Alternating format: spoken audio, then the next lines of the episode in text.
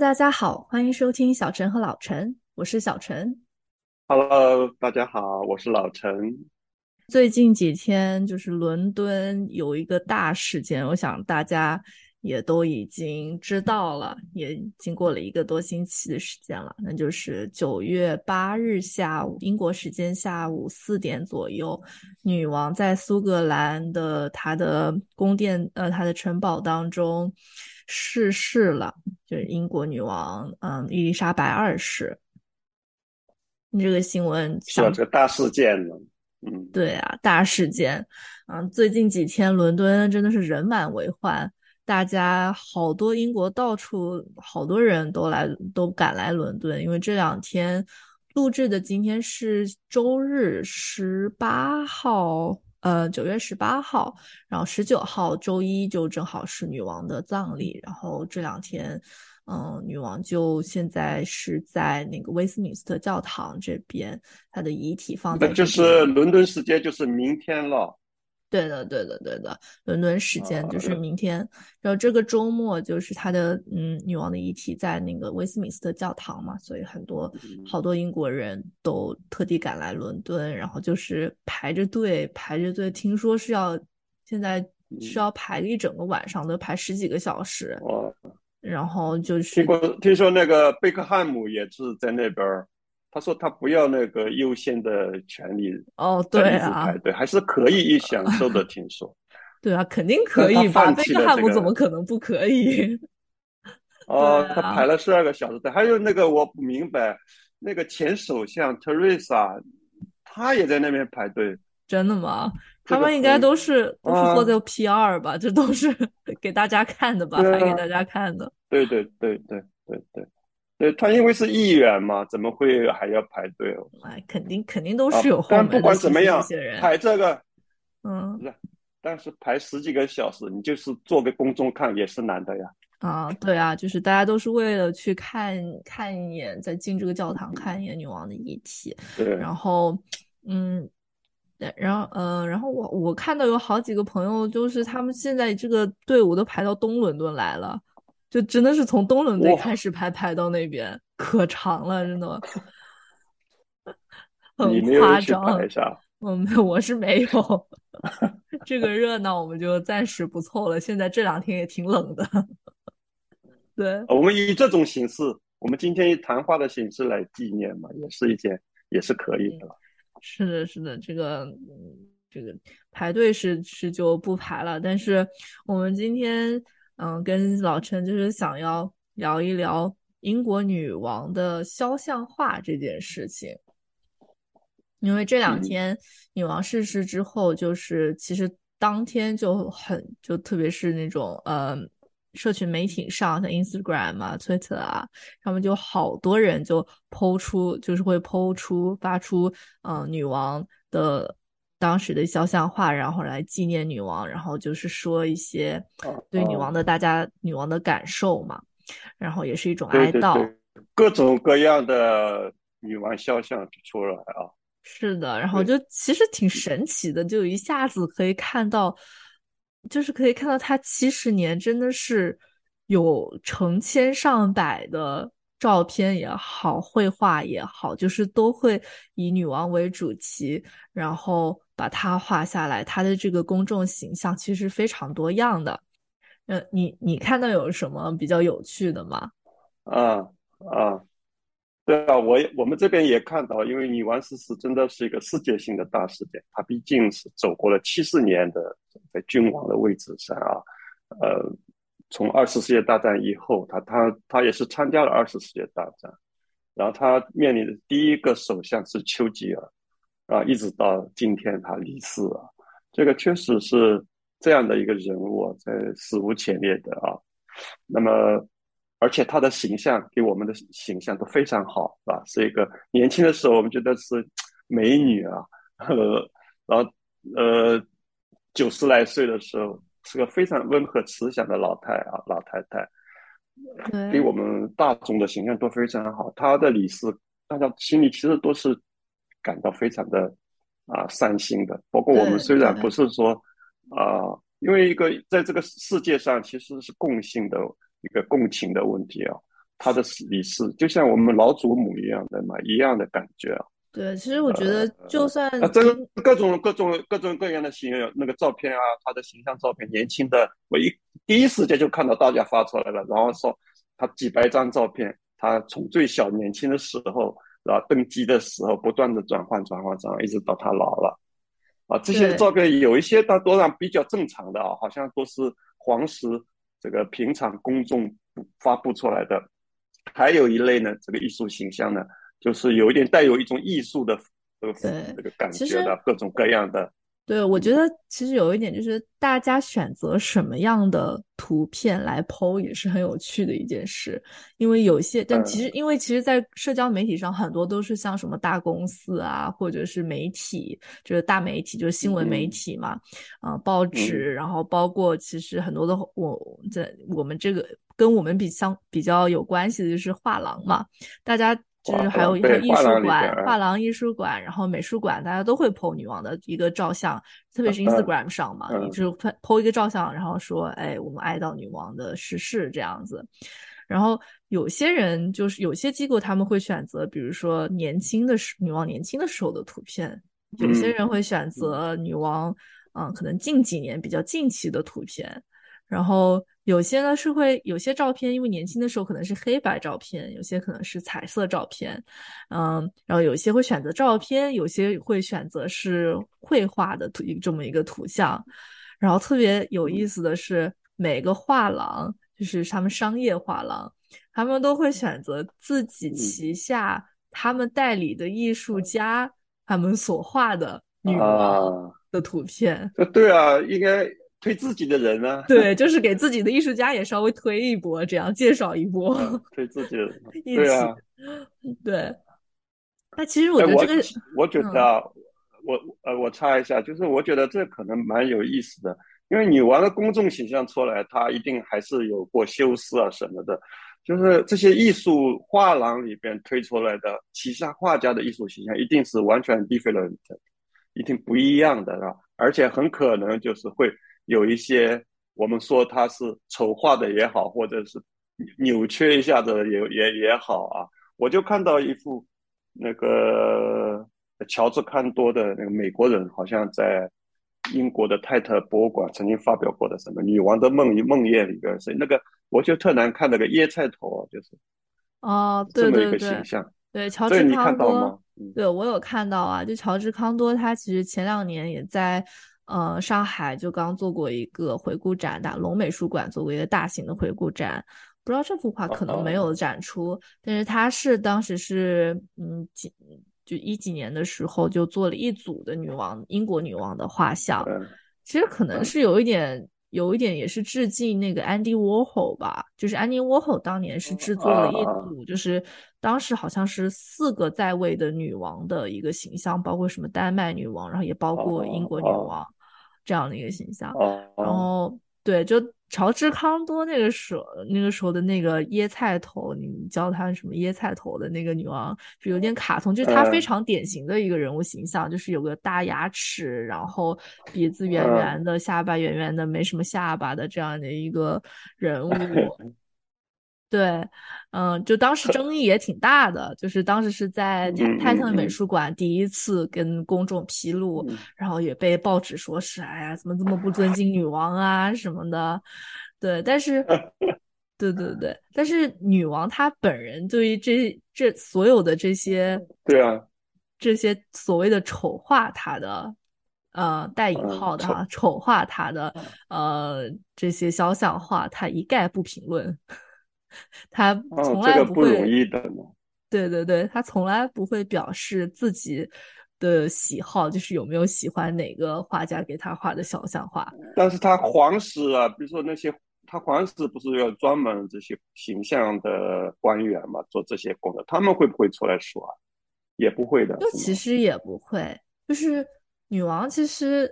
她对自己的公众形象，呃。是呃是非常有讲究的，虽然是这样，就是她嗯，比如说她对自己的服装，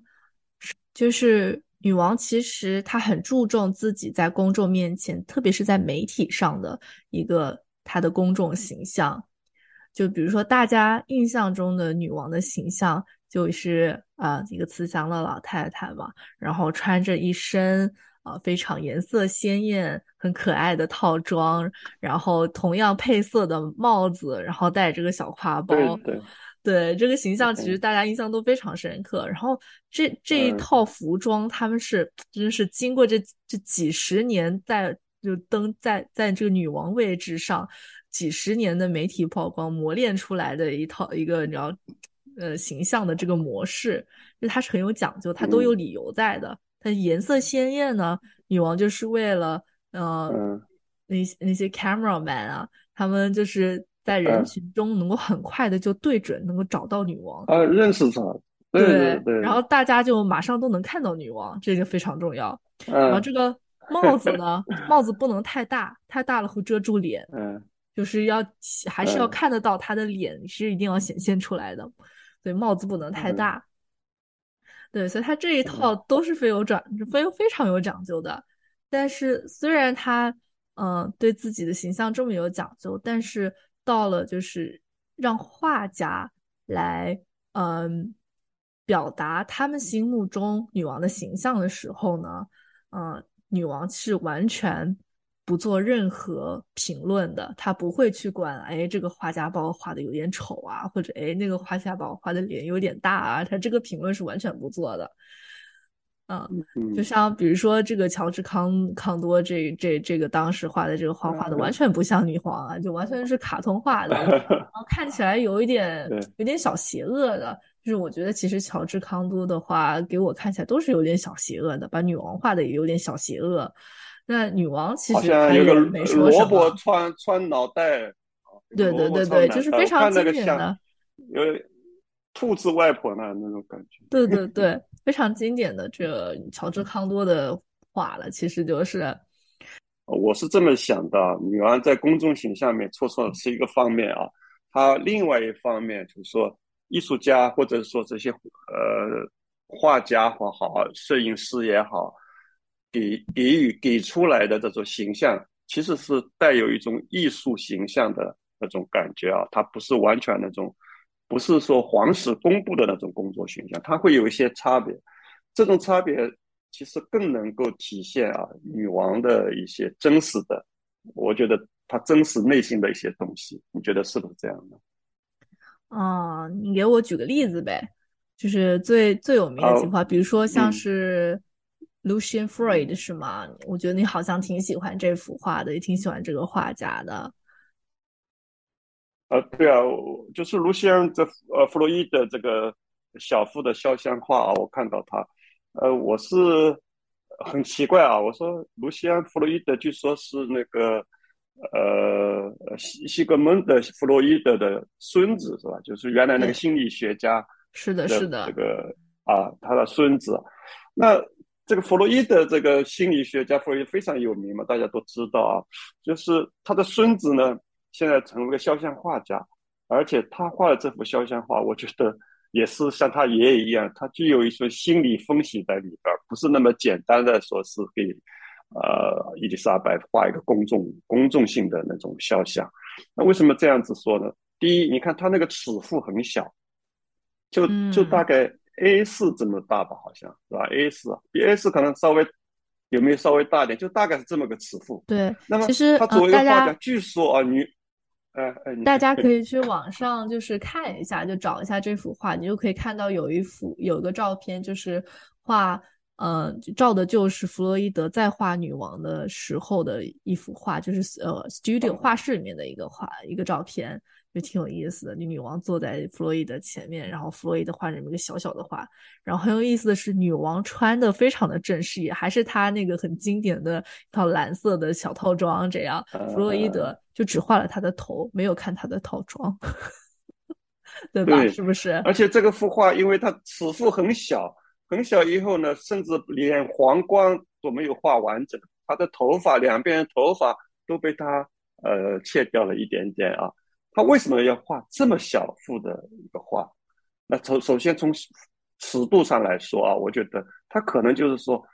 你这个女王，这个皇室实际上受这个社会的限制，它是在一个限制很小的范围里的。啊，他能够探索，就是说女王看起来高高在上，很高贵，但实际上皇室在这个社会里边，他的地位，他的社会位置其实并不是很大的，他的行动也受到很多的限制，他的想法受到很多的限制。我说这是我第一个理解啊。第二个，这幅画你看，它不是画成正常的，说女王平常给我们展示的那种公众形象，而是她的眼睛，你看。稍稍的向一边看，然后带着一种忧郁，而他的嘴啊抿在一起，有一种什么呢？感觉我感觉他好像有一点，有一点无奈，有一点点的怒啊，愤怒的那种的一点一点啊，好像正遇到一件不令他十分开心的事情那种感觉。哎，一般来讲，一般的人啊不一定会喜欢这种话，就觉得他我们要照一张相。求你画这么幅肖像画，一定要给我展示一个微笑的、很公众的那种形象。但是反而女儿自己说：“我非常喜欢这这一幅画，非常喜欢这一幅画。”这个我觉得，这幅画里边，他说画出了自己的神圣和高贵的光芒。他这么去评价啊，我觉得呢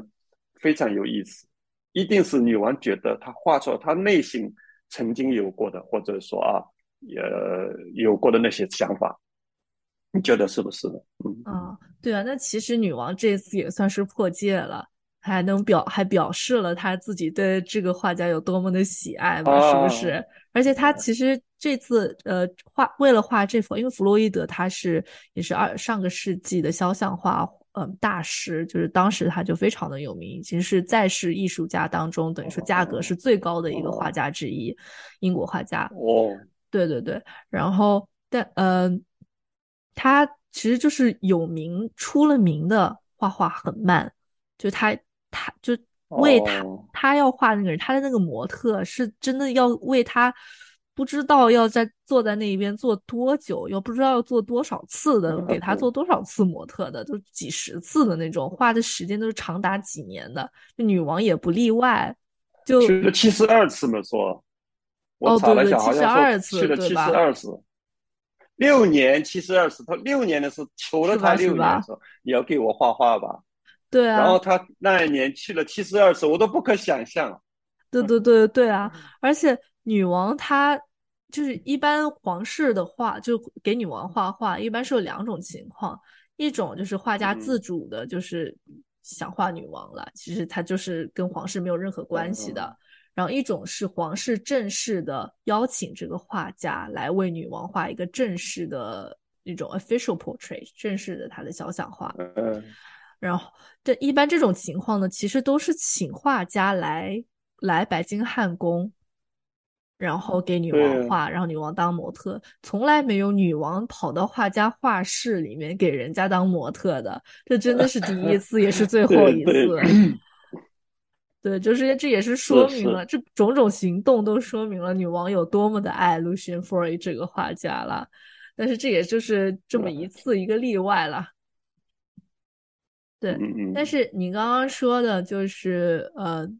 他 Freud 怎么样描写他的这个呃画是否是描写了女王内心的世界？嗯，我觉得你你对女王的这个。人的内心也好，对皇室的这个处境，其实好像是跟我感觉跟那个《The Crown》那个电视剧里面描写的其实有点相像的。跟你大概描述一下，他就是描述了，就是从女王登基那一刻开始，然后他现在最新一季是出道，就是他跟撒切尔夫人跟戴安娜就是三个人的故事这样子，就是反正就是女王的。一生吧，其实，嗯，然后他这个。故事当中的皇室就是每皇室中每个人都非常的不舒服，就都不能做自己想做的事，都不能成为自己想成为的。人，其实都是这样的一个处境。对啊，弗洛弗洛伊德戳了那个小画框，我估计就是这个表达嗯，对。但是我觉得，其实从另外一个方面来，我的理解的话。弗洛伊德他为什么只画了女王的头跟她的皇冠？我觉得这点还挺有意思的。对啊，就是他抛弃了，对他抛弃了他所有下面的衣着，就是他并不想画女王的所谓的公众形象，也就是他穿着他那些正式的衣服，他的那些形象，他不想不想去描述他的这些表表层的这个人物的形象，他想要表面的对表面的东西，他只是想要画女王这个人，所以他我觉得他呃 focus 在女王的点这件事。因为弗洛伊德他其实另外一个非常有名的地方就是他他喜欢让他的模特脱光，就喜欢他喜欢画裸体模特，对他很多人他会让他的模特都脱光，所以他他认为只有裸体才能够真正显现出这个人物真正的样貌。但是当然你不可能让女王脱光了，对吧？对，所以所以我觉得就是。他为什么只画了女王的脸？就是他其实这是女王唯一一个怎么说她的 flash，就是她真实的面孔，直接呃直接面对公众的，对，唯一一个没有没有装饰的一个地方。但是他为什么又后来又其实弗洛伊德他最开始这张画是没有皇冠的，是后来是把这个画画框还加大了，然后再把再把这个皇冠给加了上去。哦，是这样子的。对对对，然后这个这画，其实你看这皇冠，皇冠其实占了画画面当中很大的比例。我觉得其实它也的确是像你说的一样，它就是表达了女王这个人被一个重重的皇冠压在下面，她，她的人生就是为了这一个皇冠，很大程度上的是。为了怎么样承担起这份皇这个皇冠的责任，其实也是是这样子。对，其实大家看女王，不管大家对皇室英国皇室是否是要废除，还是皇室的存在是否有意义这件事，不管怎么样的看法，我觉得其实大家对女王这个人还是很尊重的，就是对她对这个工作的这份责任感，一定都是还是很尊重的。哎，你你听听我我对他的这幅这幅画的评价，让我说一下。我写了一篇小文章啊，我就说，呃，读懂了这个弗洛伊德这幅女王肖像画，那是什么呢？是来自旧时光的愤怒，是女王内心对这个时代的看法。她平时里边不便说出来的无奈，掩盖在每一年优雅的圣诞节的祝福里。画家呢？以女王那个柯基犬，她女王不是很喜欢那个养养养那个柯基犬嘛？就是她这个脸有点柯基犬般的脸，呈现着对过去的忠实、忠诚，然后用夸张的那种粗脖子，实际上隐藏着皇室呢比较憋屈的无年的呐喊。这么说，它体现了呢，但这幅小画就体现了皇室的责任，英国贵族的担当。所谓的神神圣和高贵都在里边儿，我这样去评价。哎，那你这个评价也是有点过高。不是，就是不管怎么样，我觉得英国贵族的担当有没有，我是不知道了。贵族这些乱七八糟的事情还是很多的。这个女王个人来讲的话，平常日常的事情、日常生活跟担当两回事哦。但需要贵族起来，比如说，呃，上战场的时候啊，什么振臂一呼的时候，这 个怕是也没有，估计现在的贵族也是没有了。哎呀，OK 了，一个个别出事就好了，这就是。那好吧，这个，嗯，对，但是对，就是我们是拉回来说女王的这个肖像，就女王也是，呃。就是除了弗洛伊德这一幅，就是很有些人可能会觉得看了说是哎，好像把女王画的挺丑的，就是女王自己也挺，但是自己是非常喜欢的这幅画。但是比如说像乔治康多 （George Condo） 的那一幅女王的肖像，那一组的肖像画，包括 Andy Warhol 的那一组的女王的肖像画，他们都是等于说是 unofficial portrait，它不是皇室让那个邀请画家来画，只是画家他们自主的。对，以女王为呃这个主题，然后来画的这么一个画。对，乔治康多其实他也挺有意思的。他当时他画的说，就说，哎，我我就是其他其实就是也是想要画一个女王的裸体这样。然后当时就是被皇室给拒，被皇室给停止，就说不行，你不能画女王的裸体，这个是不允许的。还还应该不是皇室吧？是那个泰特美术馆。对，反正它是等于说它是，对对对对对，因为它是有一个法律上的，也算是法律上的一个规定吧，就是说，哎，你不能不能这么画皇室这样子，不能这么画女王吧？皇室我也不也不清楚。对，但是女王她不管这些画家怎么怎么自由的发发挥，但是女王好像对这这这些画都不太做什么评价。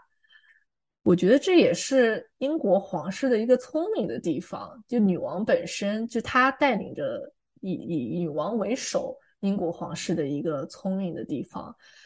嗯，皇室不管怎么样，就是现在女王，特别是女王去世之后，也是有很大的争议嘛，就是的皇室到底该不该继续存在，是否需要废除皇室？对，因为在这个现代社会，大家就会觉得 皇室这件事，因为你的身份等于说是你，并不是你自己去用靠自己的努力去得到的，而是因为你爸爸是国王，然后你就是王子，然后你也成为国王，然后你还能有那么多钱，能有那么多地，就这件事情，大家就是有点反感，就是觉得这是个旧时代的事情，就是。在这些皇室的规矩也好啊，什么都很陈旧，都太传统了，都太陈旧了，一定会有这个感觉。那女王在在位这七十年的时间，从战后到现在，社会的变化也非常的大。嗯，但是英国皇室，我觉得从某种程度上就是靠着，呃，能够允许这些当代现代现当代画家这样来描绘他们。来表示他们自己也是一步一步的跟着时代一起进步的，他们是开放开明的，他们是跟得上这个时代潮流跟文化的，对吧？你觉得？是的，我觉得这是他们的一个智慧的地方，他有取悦社会的这种动作啊。你看，我开放给你，你们把我怎么样，我都像一个政治人物一样，不会介意这件事情啊，这个很好。然后我是这么觉得了，这些形象反而更能够啊反映他们一些真实面貌和内心世界的啊。我觉得，比如说那个克里斯莱文的那个那那几幅照片，你知道吗？其中有一幅平静。对，这个其实那个女王就是前阵子在那个苏富比刚刚拍卖的，有一幅就是也是，其实那个时候那个时候呃是。呃，他们是专门设了一一组的拍卖，是为了庆祝女王的七十年的登基那个。Diamond Jubilee，刚刚庆祝没多少时间。Platinum Jubilee，白金登基那个纪念日，对对对。嗯嗯。那个时候的一组拍卖，这幅画你觉得怎么样？我就觉得特别有味有意思啊！这幅彩色的照片，她女王是双眼正好闭着那个休息的过程啊，然后被他这个抢拍拍下来。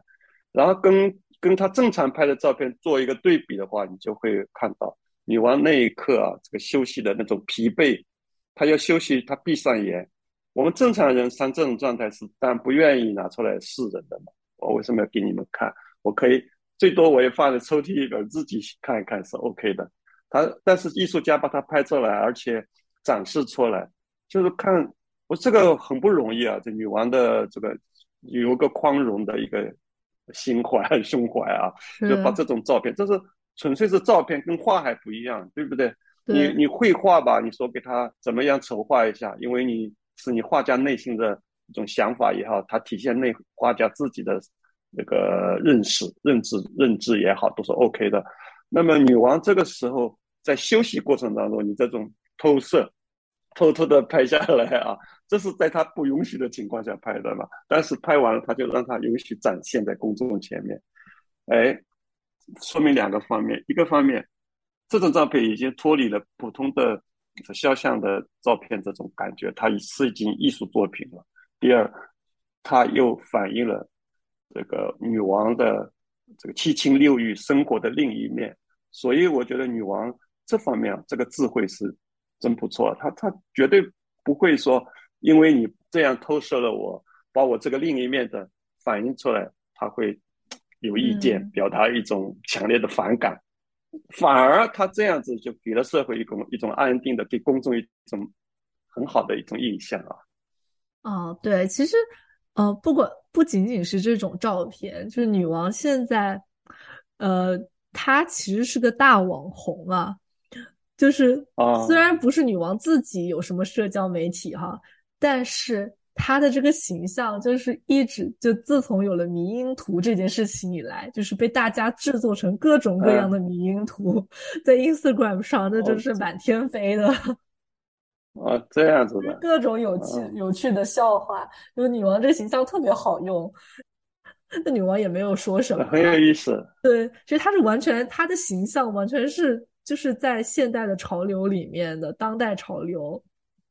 就包括现在网络潮流，就完全跟得上的呀。嗯啊，你说的这这个照片，呃，你喜欢，但是我个人其实非常不喜欢这组照片。对，就是我我理解，嗯，艺术家所说的这这一副说法了，就是说啊，是他闭着眼睛休息的时候，没被人看到的时候，什么什么什么什么的。但是，嗯，其实他艺术家他呃拍了两好拍了好几张嘛，有一张是他正常的眼睛睁开的照片嘛，对，那张照对那张照片最近就是。很多被用来就是当做是就是很多的广告牌上什么的都是那张照片放在上面来呃呃哀悼女王的逝世嘛。对，其实看这组照片，我的第一个感觉就是它真的很像，就是这种哀悼照片，给人给人的感觉很正式的，不是就是给人的感觉有一点点有一点点阴。对，就是我 看着是有一点阴的，但中国人呃这种遗照的话也不会用他的，也会用一张比较笑脸的，有一点笑笑意的这种照片。我觉得这个是呃文化的一个方面啊。我觉得英国人还是有一种幽默，不像我们东方人啊，缺少那种幽默感。即使是这种大事件发生啊，女王离世这么一个。带点哀伤的事情啊，还是有很多人用幽默的方式。上次就看了个小视频，就特蕾莎在议会里边，就是为了纪念这个女王，她就讲了一个小故事，不知道你有没有听到？我看了，就没听到。就说这个特蕾莎说有一次啊，啊跟女王一起啊，在他们那个宫殿里边，女王请他们那个聚会嘛，那他从宫殿里边呢，就拿出一些糖果啊，什么点心啊，要拿到户外一个桌子上啊。放起来，特蕾莎就就拿了一个气势啊，然后拿的过程当中呢，就不小心有一块就掉到地上了。那掉到地上以后呢，特蕾莎就觉得不太好意思，赶快呢就看看看边上的人都没有发现啊，他就就呃俯下身来把它捡起来放回那个盘子里，然后放到桌子上。这个时候他回头一看，就发现女王两眼直勾勾的正要盯着他。但是非常尴尬，但是女王一句话也不说，笑一笑，好像说就做了一个小鬼脸给他，然后大家就觉得哇，女王这人真的是具有一种幽默感啊，她自己也觉得那个很很尴尬的，是这样子。搞笑。我觉得这些都表达了一种英国英式幽默嘛，这个很有意思。就我觉得生活就是应该这样，虽然沉重，也要有点幽默。女王会幽默的。是的，是的，因为其实每个画家，嗯，到了白金汉宫，就是面对女王，肯定大家都很紧张嘛。但是后来的每个画家，就是后来的采访都会说，哦，其实女王就是人就很亲切，就是很会聊天。其实你想也是，就是女王她每天要接见这么多人，几十年下来接见这么多各种各样不同的人，他这个社交能力是肯定是一级棒的呀。不能让任何场合尴尬，是不是？刚才说的这个丑丑丑陋的，就是说有一些女王像被丑化这种状态啊。那个最近有一件事情，也不知道你不知道，在国内发生的一件事情，就是方力钧啊，就是所谓的中国四 F 当代艺术家非常有名的方力钧，他最近画了那个。他最近画了一个袁隆平的像，然后袁隆平的像呢，那个水稻就是杂交水稻之父嘛，哦，他本人的形象就是看起来，因为年纪大了啊，他这个脸脸型脸相非常容易让画家抓住他的特点，是吧？这个这是画家最爱的这种特点特别明显。然后袁林鹏把它画出来以后呢，我们感觉就有一点我们的这种祖先的那个元祖的那种形象啊，就有元祖。然后他的就是像有点像猴子是吗？然后他的那个头发呢，呃，他本来这还是有点头发，但在最后的后脑勺上就画了一条，呃，就是一根头发那种感觉啊，长长的拖下来。就有人说你这是把它画成辫子了，是不是？就说那有些人看到这幅像就觉得非常愤怒。他说我们袁隆平是我们中国人民吃饭给我们吃饭的英雄，哎，你这样子丑化他，是吧？然后你后面画了一条辫子，是不是就认为他是个清朝的形象？为什么会是清朝啊？我这个都不懂了。就是头发嘛，总是后面不是拖一条？不是，我知道，但清朝人后面拖了一条辫子嘛？不是，辫子是辫子，他一根头发怎么就变成辫子了呢？不是人的头发又不可能这么贴服，总是会 有俏皮的一根。我们中国人缺少这种幽默，你知道吧？你说一个画家如果把这一个正面的人物、政治人物，或者说他只只是一个科学家啊，做一些做一些这个艺术的创造，我们很多人就受不了了，就觉得啊，怎么行啊？是这样子一种倾向。但是我反而从这种画里边啊，我看出一点东西来。怎么说呢？我觉得这个画家很厉害，你知道吗？我其实反而画家通过这种所谓。这种艺术创造把它变丑了，你觉得把它变丑了也好啊，但是我觉得可能把它变得更加可爱。为什么呢？袁隆平这张画，方力钧把袁隆平画成这个样子，其实袁隆平更可爱。我觉得其实它里边透露一个形象，什么形象？就是袁隆平给我们吃饭，给了我们吃饭。画家的话来说，我们其实不仅仅是要给我们吃饱饭，还要给我们思想。还要给我们思想，画家里边背后，其实我觉得啊，我们思想更重要。吃饭虽然重要，思想更重要，灵魂更重要。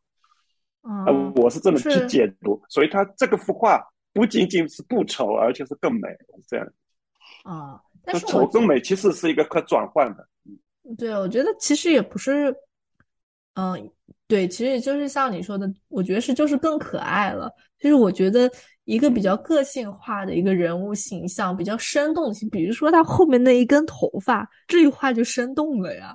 对不对？就是大家都有这么一根头发，永远靠不住啊，就是感觉 让人感觉这个他其实把人物的特别的特别亲切，就是我不知道他内心怎么样，就是毕竟这画家也不一定真的认识袁隆平嘛，但是我觉得他把这个人物画的就更加亲切了，就是更加能让。对，能让人嗯共情也好，就是能让人觉得他是一个活生生的人，他并不仅仅只是，比如说发我们的那个发明了这个道叫什么来着杂交水稻的科学家，科学家，他不，他还是他其实是一个活生生的人，他其实也是一个可爱可亲的老爷爷呀，对吧？从这个方面，我们也可以看到，就是说欣赏一件艺术也好，就是说。看这个社会的现象也好，其实需要一些智慧的。我我刚刚又回过来说，就是女王对这些事情的认识，皇室对的，就是具备了一种开放的，这种开放就是智慧。如果你缺少这种智慧，你就无法欣赏艺术，无法欣赏社会上的方方面面。对，其实我是觉得这样的想法。我们我们这个播客也是，就是觉得，嗯。艺术视觉上的这个教育其实是非常重要的。图像就是我最近刚好听了呃另外一个播客，就是呃一次谈话，就是你知道乌红老师，他是非常著名的美术史学家，然后是在芝加哥大学当教授。呃，他就在这个播客当中就讲到说，呃，其实怎么看一幅画，怎么理解一个图像。这件事情是一个非常重要的教育，但这个教育很多人都没有。其实，在大众教育当中，我们并不太注重这件事情，所以我们看到一幅画，以为我们看到了、看懂了，但实际上大多数的时候，我们其实是睁着眼看不到的一个状态，我们并没有看到他画的到底是什么。就是对图像的理解，就是对他这种可爱之处的理解，就是我们是否能够理解到 get 到这个点，其实它是需要通通过一些呃，就是对眼睛的一个教育。我最近不是在富国寺搞了那个弘一大师纪念堂我做了一个装置艺术，我亲自做的，就是弘一大师写了两个字叫“幻梦”，我把“幻梦”的“幻”字。跟梦上面那个不是一个草字头嘛？它是写成四点。我用那个哈哈镜的做法，白色不锈钢抛光抛的非常亮，哈哈镜的做法。然后梦的下部呢是黑色的一个平面的黑色的字体，呃，来对比形成一个什么呢？就是说，人生不是说不是黑就是白，这是一点。第二个就是你站在这个哈哈镜前面，你看到的人物的形象，如果是凹镜的话，就是倒立；而是凸镜的话，就会。扭曲变形，说你要看这个哈哈镜，在这个前面要看清楚的话，你一定是个幻想。但是你要真正看清楚哈哈镜表现所有东西，你必须要离开的远远的，要脱离开这个幻象，再去看事物。我想说的就是说，看任何事物，你不能近距离的盯着看，你要离开这个事物一定的距离以后，是吧？然后脱离幻象的本身，你才能看到幻象背后的那些东西。我这样想，就像看一幅画，你看一幅画，你不是只能从画上面去看它的它的分别，它的那个笔触啊，是不丑啊，或者美啊，它是不是画的很像了？你要脱离开来这个画像本身那些东西，再去想一想的时候，你才能明白这个画本身的含义。我是觉得是这样子的。哦，但是嗯。这个这个就比较形而上了，你这个这个说法。但是其实现 在现在我们的嗯大比大多数嗯现在我们比较主流的一个艺术史上的对对于看画这件事的理解，其实我们并并不需要太形而上，就是画本身它是以什么样的方式呈现这件事情非常重要。就比如像你说之前说的，就是为什么这个女王。要画的，嗯，就 Lucian Freud 这幅画嘛，他为什么要在这么小的尺寸上？为什么只画了女王的脸和皇冠？为什么这看起来这么憋屈？他的笔触是怎么样的？其实他的每一个笔触，他都是有他自己的意义的，就不是说但可可能是并不一定是艺术家有意识的意义，但是无意识的，他也是有他的一个 intention 在，就是他其实。他 Lucian Freud 画的女王是他自己眼中的一个女王嘛？这其实也是反映了一种，嗯，艺术史，呃，西方艺术史上肖像画的一个发展过程。就是我们怎么理解肖像画这件事情，就是从呃，比如说中世纪，然后呃，文艺复兴这段时间的时候，大家觉得肖像画最重要的事情就是应该画的像。应该画家应该是能画出这个人呃所画人物他的呃五官也好，他的人物的这个个性也好，他是什么样的人，能够画出这些东西，他才是画出呃才这个这个肖像画才是好的一幅肖像画。画家本身是什么样的人，画家本身对这个人物有什么样的理解，这件事情完全不重要。但是，其实慢慢的，嗯，在绘画历史当中，你会你可以看到，画家变得越来越个性化，每个画家会有一个自己的一个风格。然后到了现当代，对，到了 Lucian Freud 这个时候，他其实画家自己已经非常有自我意识，就是他画的并不是这个所谓的女王，她的。人到底是个什么样的人？毕竟你其实你也只跟就算是七十二面，其实只是七十二面。女女女王自己都不一定知道自己是个什么样的人呢，是吧？这个对画画家他所画的只是他自己眼中所画的人是一个什么样的人，他自己想看到的是什么样的事情。对对，嗯，就是 Lucian Freud 他自己他有一句名言，他也就是说他想。他他画的画，只是他想画的画，他并不是画所谓的画中的人是一个什么样的人，他只画自己想画的东西。嗯，那也挺有意思，就是呃，荷兰绘画，我觉得荷兰的绘画史里边，就是肖像画在荷兰发展的最好嘛，讲的是是十八世纪的时候，是吧？那个时候有钱了嘛，十七、十八世纪有钱，然后呃，好像那些画家就画完了。那个时候已经是有这种倾向了嘛，把这个肖像画画完了就舍不得拿出去了，要变成自己的了。我这个画等于是我的了，不是你的，不是替你画，我画的是我自己心中的肖像画。就是 从这个时候，从这个时候开始嘛，就是其实你想，伦布朗，呃，伦布朗 （Rembrandt） 的肖像画，你你哪知道他画的是谁呀？一般就是，除非是那种历史学家、艺术史学家，你哪知道这画的是谁？你只知道这是一个伦布朗。就像蒙娜丽莎，我们也不太知道蒙娜丽莎是谁，但是我们知道那是达芬奇画的，对吧？其实肖像画很大程度上，它并不是一个模特的肖像，它其实是画家自己的一个肖像。画了半天，只有别人花钱请他画画完，他成了他自己的东西了。但是我们 其实对啊，但是我们其实就是想要一个 Lucian Freud，就是想一个想要一个 Rembrandt，谁想要自自己，特别是现代自己自己长啥样，我们还不知道，我们照相机都能照照到了，是不是？不是？嗯，对对对，有意思，也确实是他值钱也指这个这个地方啊，就是不同的画家他本身的价值在里边，他表现的力是不一样的，很有意思。对啊，所以这也 是我觉得为什么这么多有这么多画家画女王，然后每个人画的都非常的不一样。像 George Condo 画的这个画跟 Lucian Freud 画这么不一样。George Condo 也很有意思，他自己也是说，他他要画就是要画一个他自己风格的好女王。就是现在的画家都一定是有这个自我意识的。嗯，对。好，这个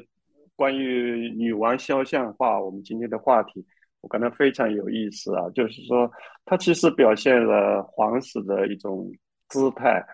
他的智慧，然后包括包括一些幽默啊。我觉得这个就是社会这么多元，才有才有啊，给我们呈现那么多美好的东西啊。嗯，我们借这个机会啊，也算一一种纪念，对女王的一种纪念。好，谢谢大家。嗯，谢谢大家。今天我们也聊了很多了。嗯，那么女王的肖像画，其实大家也可以在各种网站上看一看，然后也挺有意思的，又找到很多女王不一样的一面。那么下次再见啦，拜拜。嗯，拜拜。